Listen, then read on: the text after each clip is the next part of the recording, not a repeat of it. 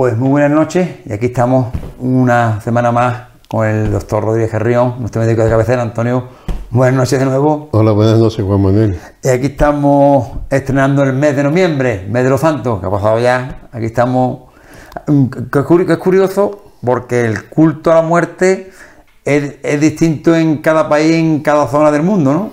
Por ejemplo, en México lo tienen como una fiesta. Yo estaba viendo ahora muchos programas que te anuncian las calaveras, las cosas más tétricas, los monstruos, las cosas, y para dar miedo.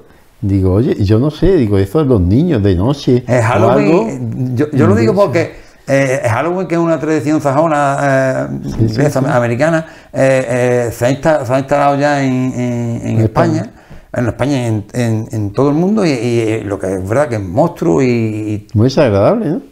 Es decir, todavía una persona mayor, pues a mí me pasa un kilo, ah, lo ve como una cosa. Pero digo, unos niños de 3, 4, 5 años, yo no sé esto en su mente.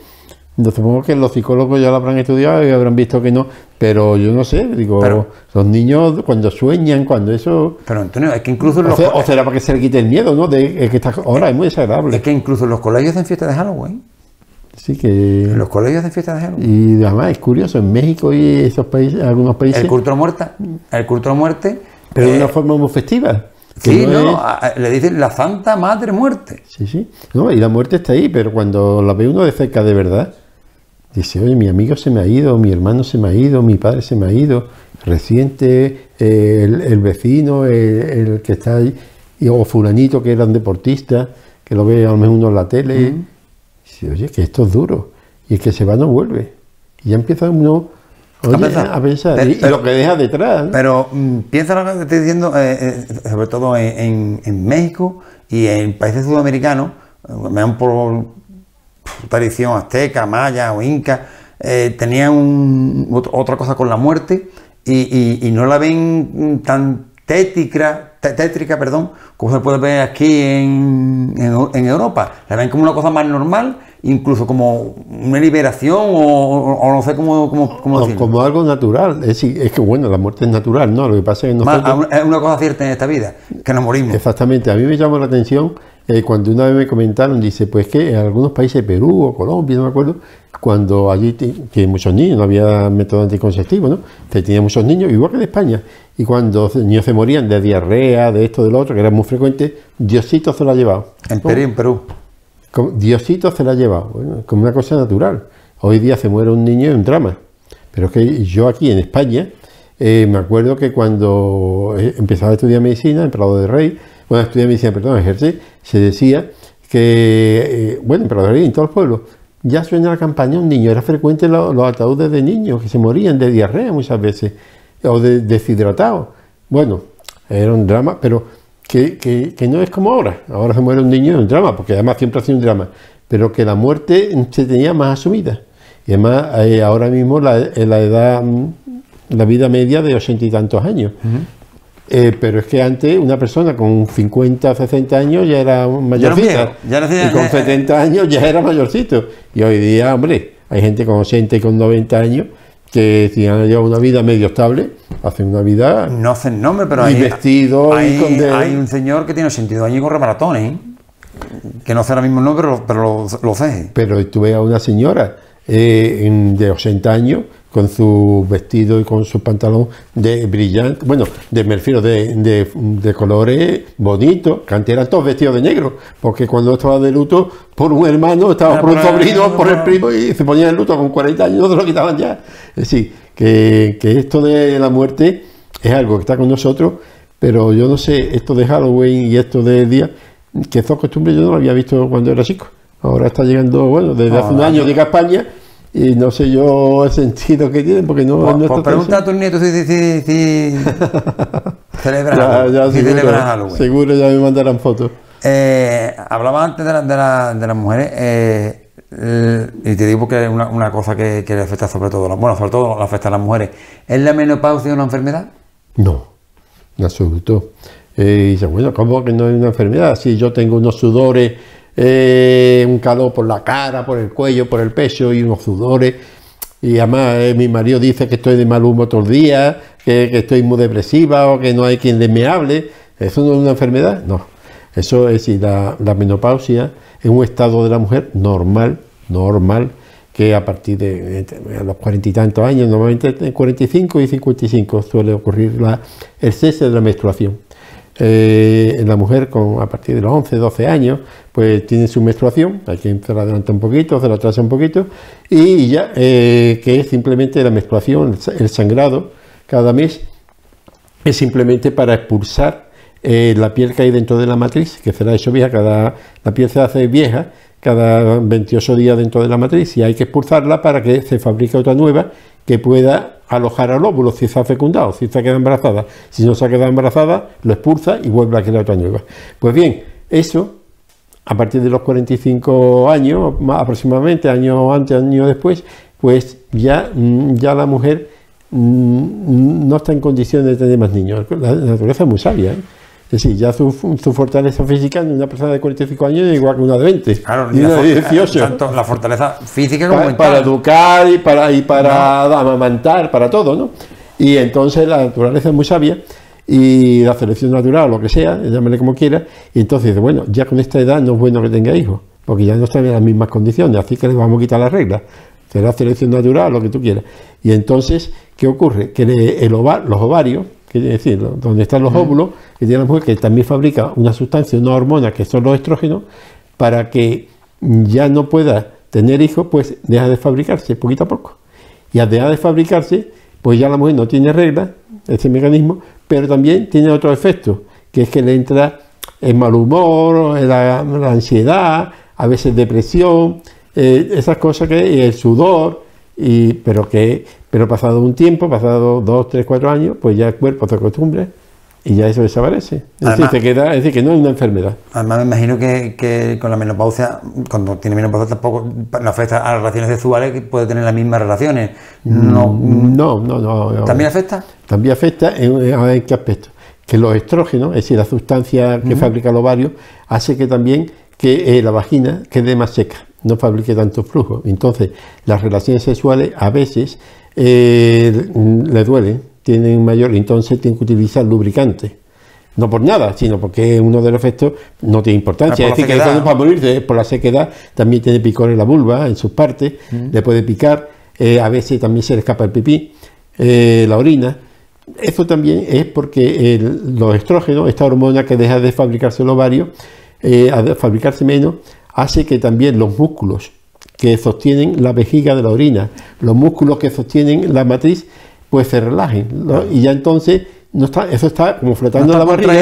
Eso está ahí como flotando, entonces hace que muchas veces eh, la matriz descienda, también con los partos, ¿no? Se baja y dice, ay, me notan un, un bultito en mis partes. Y este dice, estoy abierta de los partos. A lo mejor no es abierta de los partos, simplemente que tiene menos hormonas y, se hace más, más los ligamentos más flojitos y se le escapa. ¿eh? Eh, entonces se escapa el pipí y dice, yo cuando me río, cuando cojo esfuerzo, se me escapa la orina y tiene que llevar la compresita. No pasa nada, eso no es enfermedad. Es decir, es que, ¿cómo que? No, no es enfermedad. Son pequeños trastornos, ya está, ¿verdad? Es decir, que, que eso va a tu médico de familia, eh, te lo explica y hace falta, pues te manda ahí algunos fármacos de estrógeno y demás eh, para mm, estos síntomas a veces muy desagradables de, de bochorno, de calor, se te, se te alivian. Y después ahí, por ejemplo, y para la, dice, bueno, y para la matriz que se me sale o el pipí que se me sale, hay ejercicios de pilates, fundamentalmente, en donde eh, te fortalece esa musculatura. Y si no, pues cada vez que haga pipí, cada vez que vaya a orinar, que empieza a orinar, corta el chorro, empieza a orinar, corta el chorro, va cortando el chorro para que los músculos se vayan endureciendo. y además favorece eso las relaciones sexuales. Mm. Eh, ya la musculatura de la vagina tiene la fuerza y además, ya digo, y para la sequedad eh, vaginal, pues hay montones de cremas que, en fin, que favorece que, no es enfermedad. que se puede llevar prácticamente una vida totalmente, totalmente, satisfactoria, sin problema. Nos vamos de una parte del cuerpo a otra, nos vamos a, a, la vista ahora. Eh, ¿Qué síntomas ha de sospechar de un desprendimiento de retina? Hombre, desprendimiento de retina es una emergencia. No, voy a esperar lunes. No urgencia, es emergencia. No es urgente que puede, una urgencia puede esperar. Dice, mira, es urgente en el sentido de que me, me da un corte aquí y no y sangre me van a tener que dar otro puntillo. Bueno, eso pues, eso pues, eso una urgencia relativa, ¿no? Porque puede esperar 20 minutos, media hora, una hora, tú te lo... Ahora, una emergencia es que cuanto antes. Puede ser, por ejemplo, un fuerte dolor en el pecho con sudor frío, puede ser un infarto, un fuerte dolor de cabeza, eh, que tú antes nunca lo has tenido, parece que te va a explotar y aparece de pronto, puede ser un comienzo de un ictus y, el desprendimiento de retina. ¿Qué es desprendimiento de retina? Mira, ya preparé una foto porque era un tema que, tenía interés en que se tocara y preparé una foto para que lo comprendieran un poquito. Tenemos aquí un ojo normal, aquí está la parte delante del ojo, aquí está la niña del ojo y esto que está aquí, la envoltura que hay por aquí dentro, se llama la retina. Aquí vemos lo mismo, pero vemos que hay aquí que esta capa se ha descendido se ha despegado. Es como si de la pared, la pintura, le saliera una pompa, que hay veces que las paredes salen como pompas. De la humedad. De la humedad. Pues eso es, se ha desprendido la pintura de la pared. Pues aquí se ha desprendido la retina de la pared. ¿Qué ocurre cuando sale esa pompita? Pues que esa parte de la retina, que es la que recoge los rayos luminosos y nos permite ver, queda sin sangre, porque ya está despegado y ya no ni tiene la nutrición de la sangre y se puede dañar si coges sobre todo la mácula, una parte más sensible, eh, eh, te puedes perder la visión. Así que el desprendimiento de retina es el despegamiento eh, de la capita que tenemos dentro del ojo. Y eso, ¿y eso cómo lo sospecho yo? Pues hay varios signos. Por ejemplo, cuando uno ve como, como destellos de luz, yo estoy aquí y veo como si fuera como cuando los cohetes, cuando los fuegos artificiales, y veo como lucecitas. Y oye, de pronto, hay veces que aparece, yo estoy bien, y aparecen las mosquitas volantes, estas que se ven a veces como unas cositas negras. pero eso se ve, y dice, no se lo tenía yo, de vez en cuando aparece nada. Pero no, uy, qué cantidad, oye, oye, qué cantidad de. que te llama la atención, te, te alarma, ¿no? Pues eso puede ser otro signo. Hay que ir al médico, eso hay que ir a urgencias. No saca mi número para mi médico, no, no, no. Tú vas al centro de salud de noche, de día, de madrugada, a la hora que sea. Otro signo es que estoy yo aquí y ahora, eh, oye, esta parte de aquí la veo, eh, yo veo bien allí, pero aquí se no veo en este lado, ha perdido parte de la visión de los lados. Aquí veo yo como una capita negra, puede ser experimento de retina. Y hay veces que dice, oye, se me ha puesto el ojo, una cortina negra que no veo con el ojo. Es que se ha cogido bien. ¿Y, rápidamente? ¿Las causas cuáles pueden ser entonces? Hay varias. Es más frecuente, puede ser un golpe un traumatismo, un golpe, un pelotazo aquí y, se te despega la retina. Otras veces puede ser la miopía. La persona con mucha miopía, tiene el globo ocular, eh, también la edad. Hay veces que con la edad el líquido que hay dentro del ojo eh, se va secando, se va retrayendo y tira, como se está pegado a la retina, va tirando y la despega y se rompe un poquito la retina y por ahí entra ese líquido. Es decir, que puede ser un traumatismo, puede ser la miopía, también hay antecedentes a veces familiares, hay familiares, otras veces una operación, te han operado de cataratas y no que quiere decir que vaya en desprendimiento, pero si ha tenido cualquier tipo de operación en la vista, eh, es más frecuente que haya un desprendimiento de retina. Esas son algunas de las causas. Sí. Pero vamos, también si se, me acuda a tiempo también se puede sí, sí, sí. Eh, por eso es, es emergencia en el sentido de que si vas rápidamente a, a tu médico, el médico te va a mandar rápidamente al hospital y allí al momento pues te van a empezar a hacer cositas, primero a lo mejor con láser para pegarla, a ver si pueden con, tapar el, si es que está rota o no, coserlo un poco, quemarlo un poquito, hacer una cicatriz y si no puede ir a hacer operaciones que saca el líquido del ojo, meterte una burbujita, otra vez se pone una bandita, en fin. hay, hay, técnicas. Así que muchos que han tenido desprendimiento de retina, la gran mayoría, pues quedan bien, antes de que mm, se seque antes de que la piel no, se pegue bien. Además, una de las grandes eminencias en cuestión de oftalmología es el doctor Barraquer, que es español, ¿no? Sí, eso en su momento fue, bueno, fue en su momento, dijo, eh, tenía allí, pero que ya hoy día estas médicas de experimento de retina, eh, por ejemplo en Jerez, en Cádiz, en todos lados. Eh, en un hospital, en fin, así, pues te la atienden perfectamente. Antonio, hablaba de hospitales, estaba hablando de hospitales ¿Y por qué hay que desplazarse a recoger un, diagnóstico médico, un resultado de una prueba que te, has hecho, que te has hecho, en vez de tenerla tu médico de cabecera, que entiendo yo, eh, por, por correo electrónico o por el sistema que tenéis que tienen los médicos? Bueno, es que es indignante. Yo hice un caso personal, pero es que después lo comenté en la radio, en Radio Brique, y empezaron a llamar gente. Es decir, yo me hice un chequeo, esto fue hace poco, ahora un par de meses, así que no es que... Un chequeo rutinario. Sí, sí, que no fue de esto que se recomiendan a todo el mundo. Eh, y entonces me, me, hice una prueba en Villa Martín. Dice, mira, esto hay que hacerla en Villa Martín. La hice en Villa Martín, está normal, muy bien, me atendieron estupendamente en el hospital, en fin, la prueba fue extraordinaria. Y el resultado, bueno, me lo había pedido mi médico de familia. Resultado, pues dice, pues a cabo de dos o tres semanas, pues ya estará el resultado, ¿vale?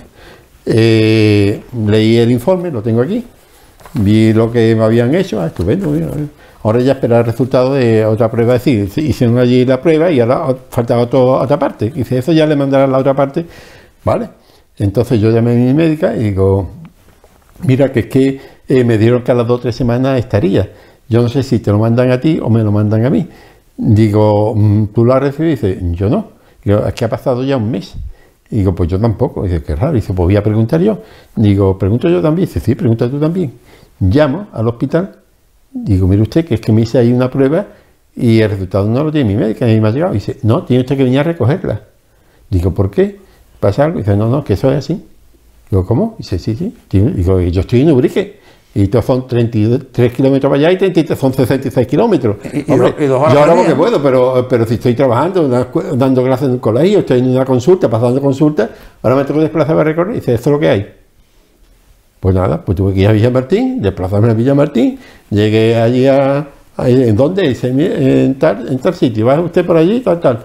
Bajo, mire que venía a recoger, ¿cómo se llama usted? Tata, aquí tiene papel, este ¿Y este es el papel? Este es el papel. Esto, sí. esto que se puede mandar, perdona, esto no, no voy a mirarlo porque es una cosa privada, pero que digo que esto se puede mandar perfectamente por, correo, por correo. A mí o al médico de familia, y yo se lo llevo a él, o, por fa, o yo qué sé.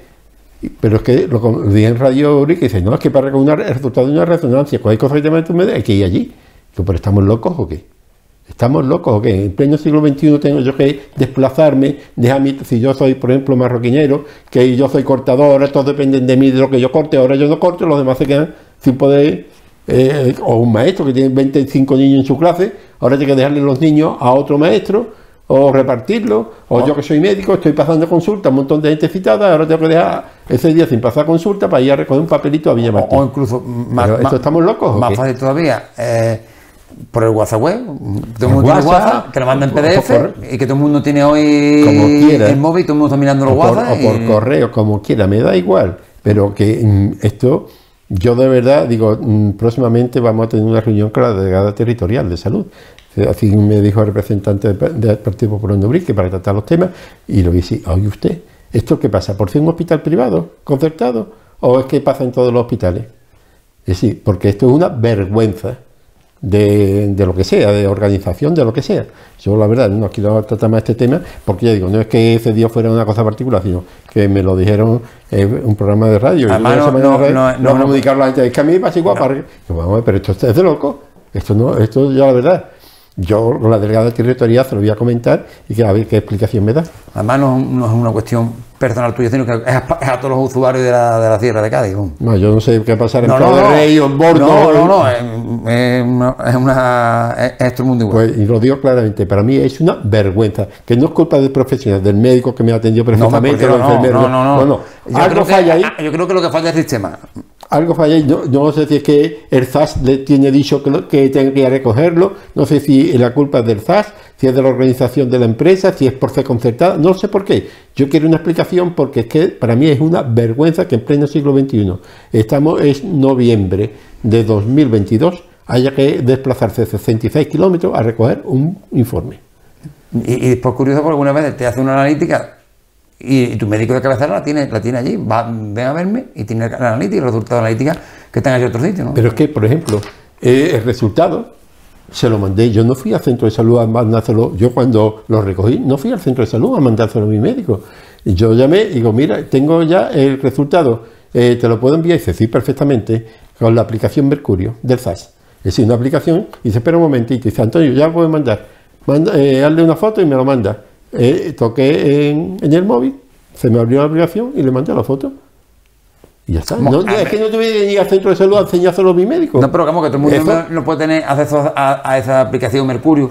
O, o no, O- pero o vamos, va al centro y se lo pero lleva. que, que- que- que- pero, pero no- por lo menos no tiene que salir del pueblo para ir a recogerlo. pero es que hasta es, es que hasta el que tenga la aplicación Mercurio, bueno, que la aplicación Mercurio no es que yo la tenga, No, tenía el médico, yo no la tenía. Es lo único que me dice, tú tienes teléfono móvil, no, entonces dice, hazle una foto, ya está. Ya está. Bueno, pero que si no, dice no, o si me dice, mira, Antonio, te voy a comentar algo, porque a mí me dice, mira, porque a mí me dice, mira, Antonio, está bien, no hay problema, ¿vale? Ya está. pero dice, tiene no, mira, hay una cosa que te la quiero comentar, te doy cita para mañana, para pasado, Claro, tal ya hora, ya está. Pero eso tiene que llegar con un papel 66, 66 kilómetros, 33 para allá y 33 para acá. Claro, Eso, pero, eh, ¿estamos locos o qué? Pues así es el circo. ¿verdad? Antonio, hablando del hospital concertado, y ya vamos a acabar porque tenemos ya el tiempo a lo justo.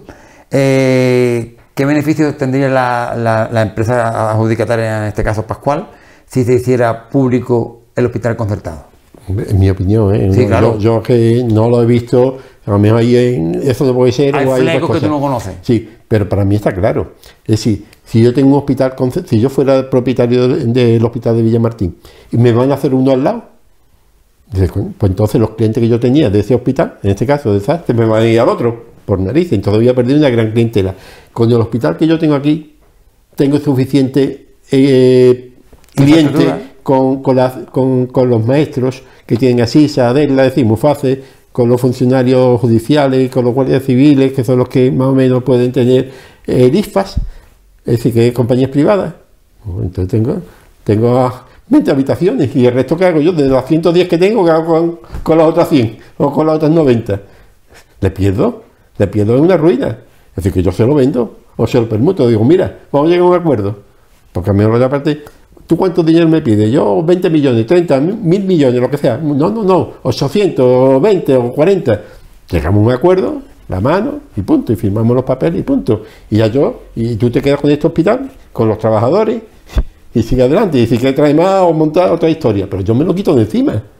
Porque es que la competencia va, va- una ruina. va a perder. Y si no es con dinero, pues mira, es que yo no tengo dinero ahora. El SAS dice: Yo no tengo dinero, pero te puedo dar terreno en Marbella. O te puedo dar eh, para que haga allí un hotel, para que haga un restaurante. Que, entonces, venga, vale, que es lo que ha hecho con Málaga. En Málaga, el Hospital Pascual de Málaga, de la capital, Málaga Capital, que es la empresa Pascual, no le ha dado dinero.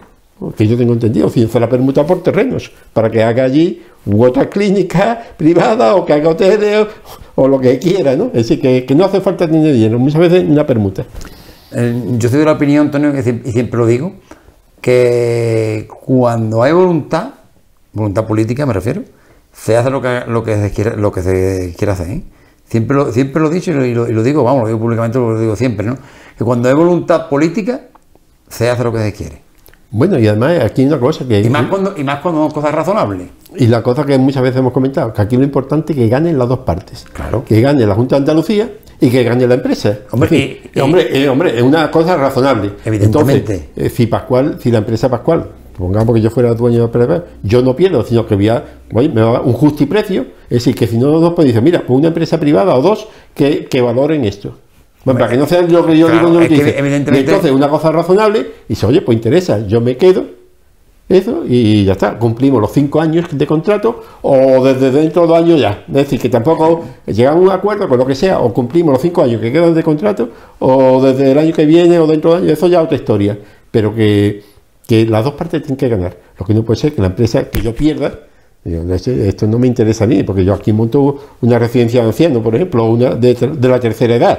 Si no llego a un acuerdo, porque la empresa, el hospital, dice, "A mí me interesa montar aquí una buena residencia de lujo o semilujo o lo que sea, eh, con el hospital la reforma Claro. o no. Es decir, ya llega a un acuerdo, pero eso no es cosa tuya ni mía, ¿no? Juan Manuel, eso es cosa de la Andalucía y de la empresa. Llega, pero un acuerdo rápido, porque si no hay acuerdo rápido, hay que empezar a hacer ya el hospital antes de que se cumpla el contrato, porque una vez que se- está a punto de cumplir el contrato ya no hay tiempo de hacer otro. Y además, evi- evidentemente, que hay que, hay que- que entender que, que la empresa, en este caso Pascual, ha hecho una inversión Es Que un buen beneficio muy grande a la sierra, Claro, ¿eh? que no- durante muchos que años. tampoco va, va- va- va a perder, va a tirar por la borda el trabajo que, ha- Claro que que ha hecho. La- el trabajo y, y- y la inversión que ha hecho. ¿eh? La empresa Pascual ha dado mucho trabajo Claro. ¿eh? a la sierra, ha dado un beneficio sanitario enorme a la sierra durante muchos años porque no había hospital público, entonces la empresa Pascual ha hecho un gran beneficio a la Sierra de Cádiz durante muchos años y un gran beneficio a la sociedad porque ha dado muchos puestos de trabajo.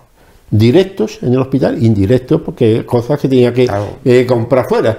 Entonces ha hecho un gran beneficio porque ya llega un momento en que ya hay que tomar medidas. Llevamos ya muchos años detrás de esto, que no es de ahora. Y dice, bueno, bueno, ya llega un momento, vamos a hacer o nuestro propio hospital o se lo compramos o se lo permutamos, como quiera. Porque esto no puede seguir así, no por nada, porque ya veremos y hemos comentado otras veces los beneficios que hay de que sea un hospital público.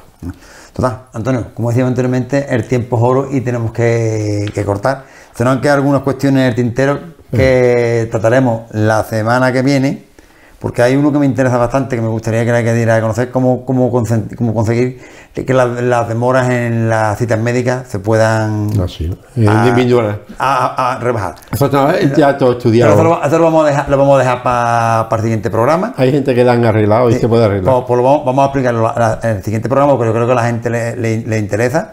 Y nada, como siempre, darte las gracias y esperamos vernos la semana que viene. Pues hasta la semana que viene. Muy buenas noches.